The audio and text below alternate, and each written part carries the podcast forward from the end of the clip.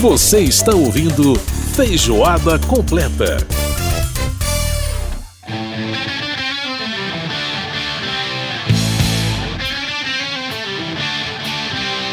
De volta com Feijoada Completa e essa é mais uma surpresinha para você, ó. O conhecidíssimo tema da série Armação Ilimitada lá dos anos 80 da Globo foi tirado de uma música que já existia. Tá aí a banda Fastway, Say What You Will. Vamos ver um pedacinho aí, ó.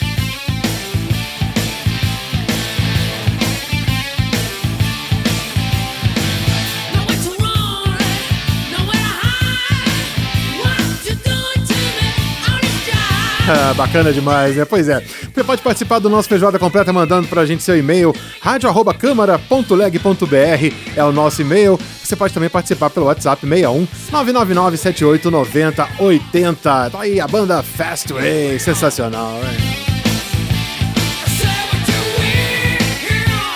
Muito bom. Vamos agora falar de literatura aqui no Feijoada. Casa das Palavras. Livros. Livros. Autores. Autores. Ideias. Ideias. Beto Seabra participando mais uma vez aqui do nosso Feijoada Completa, falando de livros e hoje trazendo um assunto muito importante. Beto, e aí, tudo bem? Oi, Edson, tudo bem? Tô tranquilo. Pois é, vamos falar então de democracia. A gente está aí em épocas, né, chegando aí no período eleitoral, os candidatos já fazendo as suas campanhas, campanhas nas ruas, enfim. Em breve nós vamos estar começando também a campanha Rádio TV, né?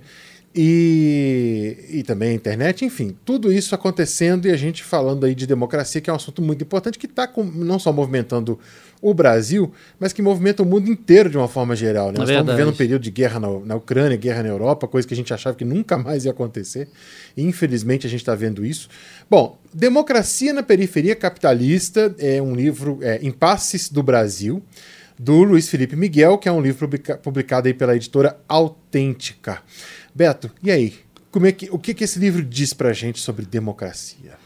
É interessante você perguntar isso, Edson, porque é, há um tempo atrás, você deve se lembrar, eu falei de dois livros aqui no seu programa que também tratavam do tema da crise da, da democracia. Né? Um foi aquele Como as Democracias Morrem, Sim. né, do, do Levitsky, é, que escreveu junto com outro pesquisador, e O Povo contra a Democracia, do Yasha Monk. Né? Dois livros escritos por pesquisadores estrangeiros. Né? Sim. e com a visão muito de como é que a crise da democracia se apresentava nos Estados Unidos e na Europa, basicamente, Sim. né? Uhum, E o livro do... E aí um ouvinte do seu programa, é, que é amigo, amigo meu, falou, poxa, eu gostei da sua, da sua participação no programa falando de ciência política, porque você está acostumado a falar muito de literatura, né? Mas eu queria que você falasse de um autor local, nacional, para falar sobre a democracia no Brasil. Eu falei para ele, ó, assim que você tiver essa, essa sugestão de leitura, passa que a gente lê e comenta, né?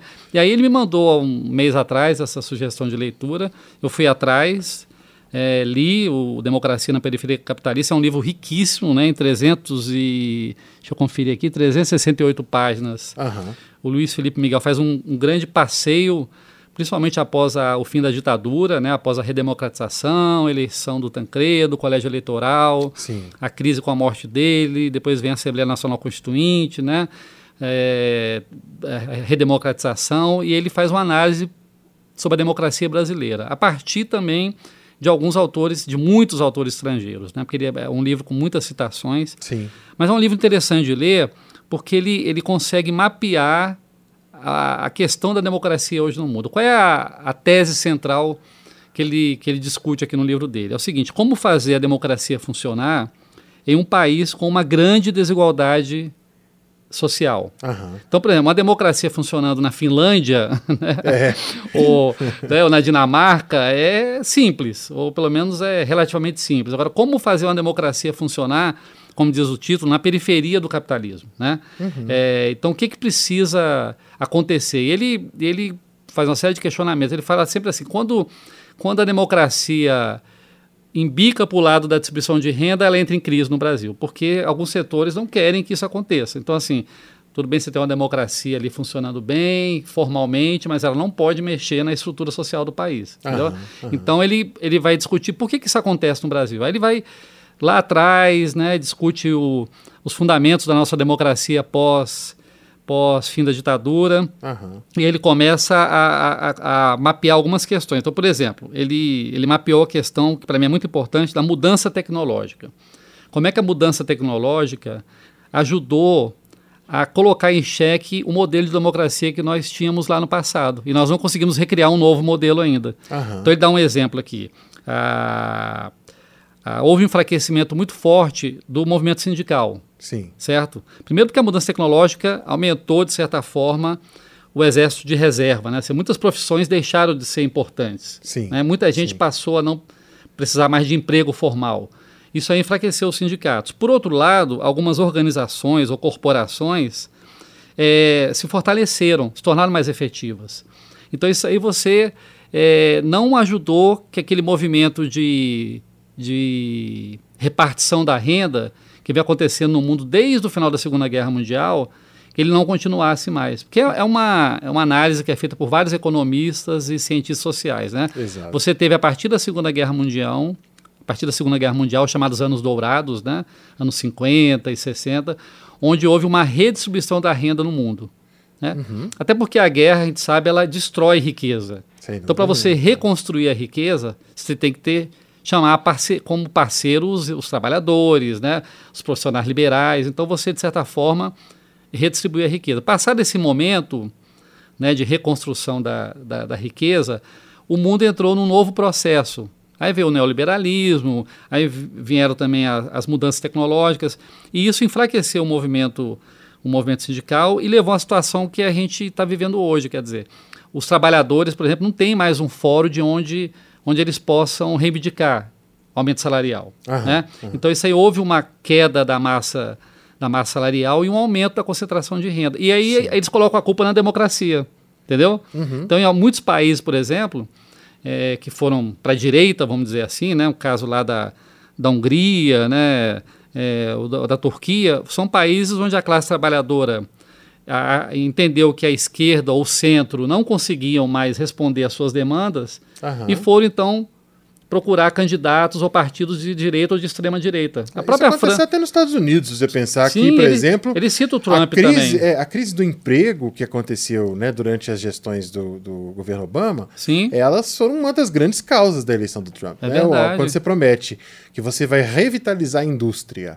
No caso específico dos Estados Unidos, a gente tinha, por exemplo, o caso de Detroit, que era uma cidade, Detroit virou uma cidade fantasma. Ela É verdade, é. é um dos maiores produtores de automóveis do mundo e simplesmente né, foi pulverizada pela falta de, de, de oportunidades e pela, pela, pelo derretimento da indústria norte-americana, que simplesmente botou todo mundo para fazer tudo na China e, e- e aconteceu né, toda essa, esse, essa crise, digamos assim, do emprego nos Estados Unidos. Né? É, no Brasil E foi mais lento isso. Foi mais lento, é, mas, é, mas aconteceu. aconteceu também. é. Aconteceu também, né? Então ele fala disso e tem um segundo ponto que ele fala também, que é uma coisa mais subjetiva, mas ele falou assim: com essa situação nova, o Edson, houve uma espécie de depreciação das fontes de autoridade, até então reconhecidas. Aham. Como a, a, as novos meios de comunicação, a mudança tecnológica abriu um pouco esse leque de, de, de pessoas que tinham opinião e começaram a colocar sua opinião na arena pública, três setores importantes, por exemplo, a ciência, a academia, ou mesmo nossa área, né, o jornalismo profissional, perderam poder. É entendeu? Porque eles não, ah, não. Não chama mais um jornalista, chama um, um youtuber. Vamos, vamos exagerar aqui na, na comparação, né? Sim. Ah, qualquer pessoa pode falar daquele assunto, não precisa mais ser um cientista, né? É. Qualquer um tem opinião sobre qualquer coisa. Isso enfraqueceu essa, o que ele chama de fontes de autoridade. Isso ajudou também a fortalecer alguns setores da sociedade que estavam um pouco fora do chamado do mainstream, né, da, Aham. do, do centro. Então isso foi mais uma, uma- um problema também que aconteceu. Então além da questão da, da mudança tecnológica veio também a depreciação dessas fontes de autoridade, né? E aí ele fala que o que aconteceu nos últimos anos, é uma expressão que eu gostei muito, que ele fala de feudalização da esfera pública. Olha que interessante. Interessante isso, né? hein? O que, que é a Idade Média? Eram, eram feudos, né? Faltou um debate dele com Habermas. É verdade, é. é. Jürgen Habermas É, ia gostar desse termo. Justamente, que é o grande teórico da esfera pública, né? Exatamente. É. né? Então ele, ele, essa, ele fala que essa pós-verdade, né, que surgiu é, com as novas tecnologias, ela criou uma feudalização da esfera pública, né? é levada a cabo, segundo ele, pelas novas tecnologias da comunicação. Uhum. Então ele, ele vai discutindo isso e aí ele chega em outros pontos que eu acho importante abordar, para a gente. Não vou poder falar sobre o livro todo, que é muito É, complexo, com certeza. mas pelo menos alguns pontos eu quero colocar aqui. Claro, claro. Então ele fala, por exemplo, que por- como é que a esquerda no Brasil ou em outros países, nos Estados Unidos, por que, que os democratas, já para usar um, um- citar um exemplo que você citou, por que, os democratas não conseguiram é, absorver esse discurso da crise do emprego? E, a- e o Trump conseguiu, né? E os republicanos conseguiram. E ele fala que, que a, a esquerda, não só nos Estados Unidos, mas no Brasil também, começou a ser identificada como establishment. Não, vocês fazem parte disso que está aí. Porque vocês Aham, estavam no poder quando a crise isso. aconteceu, né? Então, assim, o PT estava no poder quando a crise aconteceu aqui. O, o Obama estava no poder quando a crise aconteceu lá, Aham. né? É interessante. Outro estava no poder lá na Itália quando a crise aconteceu, na Hungria. Uma esquerda que, que a gente, que a gente é, ela, ela, ela se notabilizou em, em- no mundo inteiro por ser mais oposição do que situação. Isso. Quando ela se torna situação, quer dizer, aquela história do telhado, Sim, né? Vem, a é, pedrada, vem as pedras para cima dela, né? É. E ela se confundiu com, com o próprio establishment, Com o né? próprio establishment. Então você Exatamente. abriu um espaço para o, o chamado sentimento antissistêmico que a, a extrema-direita soube, soube é, vocalizar. Aham, entendeu? Isso principalmente nos países da Europa, mas também no Brasil e nos Estados Unidos. Né? É, então ele fala que a extrema-direita foi extremamente é, eficiente né, em pegar esse, esse, esses, esses acontecimentos e transformá-los num discurso, coisa que a esquerda não conseguiu. Aham, né? E aí, caminhando um pouco mais, ele, ele trata mais de duas questões que eu queria falar antes de encerrar aqui minha participação, que ele acha que que transforma a situação no Brasil diferente de outros países. Aham. Uma é a questão militar, que é antiga no Brasil, né? Ele lembra para a gente lá em 85, quando o Sarney assumiu o governo, né, com a morte do, Do Tancredo. do Tancredo, ele manteve no ministério dele seis militares. Então, o primeiro governo civil pós-ditadura já começou com seis ministros militares fortes, Uhum. que eram as três Forças Armadas, e mais, eh, tinham mais três cargos, que era o SNI, né, o Estado-Maior das Forças Armadas e o Gabinete Militar da Presidência da República. Então, assim, o governo, já, o governo civil já começou com uma participação muito grande de militares. A gente não conseguiu até hoje sair desse, dessa, dessa camisa de força, né? Ele até compara, os Estados Unidos tem lá, os militares têm um, um certo poder lá, principalmente na questão né, do orçamento militar e tudo, mas eles chegam ali, eles param. Uhum. Né? A gente viu isso no governo do, do Trump, quando ele tentou envolver um general lá na campanha dele, e o, e o general né, traçou a linha divisória e falou, não, daqui eu não posso passar. Aham, né?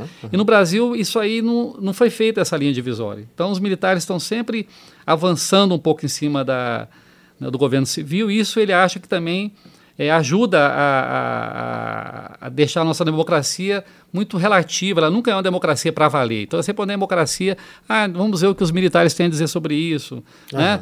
Então, ah, vamos, vamos ver o que as classes dirigentes têm. Então, assim, é, é uma democracia que funciona, cada eleitor é um voto, né? Aham. mas que na, na- quando você fala em economia, em social, você tem sempre problemas a serem enfrentados. Né? E por último, o último ponto que eu vou colocar aqui, dá para a gente falar sobre tudo, que é a questão da democratização dos meios de comunicação.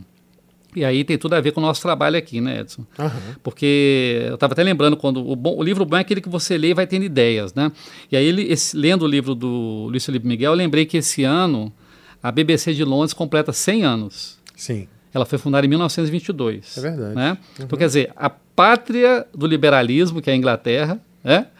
um país super liberal, e, no entanto, eles sempre tiveram essa preocupação de ter uma comunicação pública forte e funcionando bem. Sim. Né? sim. E talvez por isso que lá também a democracia é tão forte e funciona tão bem. Aham. Claro, entra em crise, às vezes quando teve, teve uma crise aí com a demissão do primeiro-ministro, mas não é uma crise que chega a colocar em risco o regime democrático Sim. inglês, como teve lá nos Estados Unidos, de invasão do Capitólio. Né? Então, é, eu, eu, eu fiz essa comparação. Os países onde a comunicação pública é forte, você tem um sistema democrático mais forte. É. Porque você tem mais vozes em debate. O Japão, por exemplo, tem uma TV pública também que funciona muito bem, entendeu? Portugal mesmo. Portugal, né? a Sim, RTP, a França, né? Sim, tem sim. uma TV pública boa. A própria Itália também tem, né? Há um, um sistema público bom. A Espanha agora está montando o seu, ainda precisa melhorar, mas tá, melhorou bem. Então, assim, para encerrar, eu acho, essa minha participação aqui, eu acho que a gente tinha que começar a discutir também, Edson, não para satisfazer algumas pessoas que são defensores aí da comunicação pública, ou, mas para defender a democracia. Eu acho que a gente tem uhum. que ter uma comunicação pública forte, sabe? É. Então, só para encerrar, essa minha participação, que eu já estou falando demais, é que o livro do Luiz Felipe Miguel é muito rico, tá?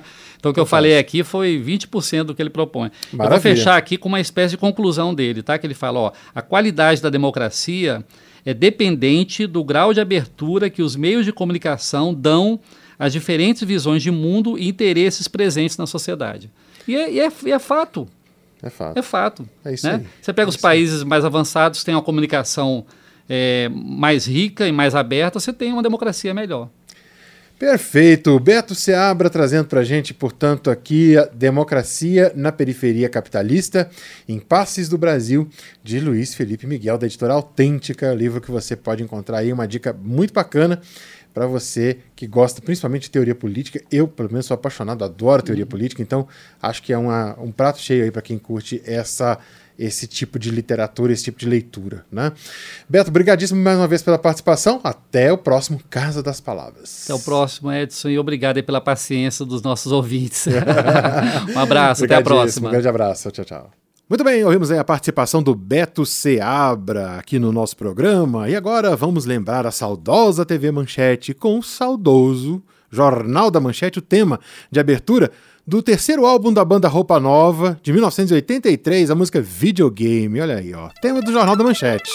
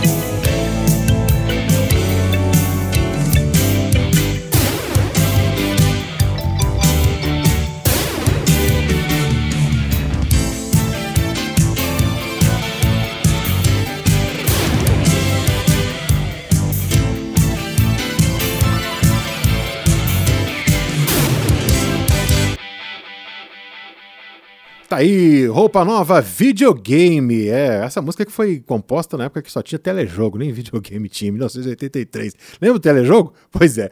Vamos pro intervalo, era o tema do Jornal da Manchete. Vamos pro intervalo, a gente volta já já. Feijoada completa.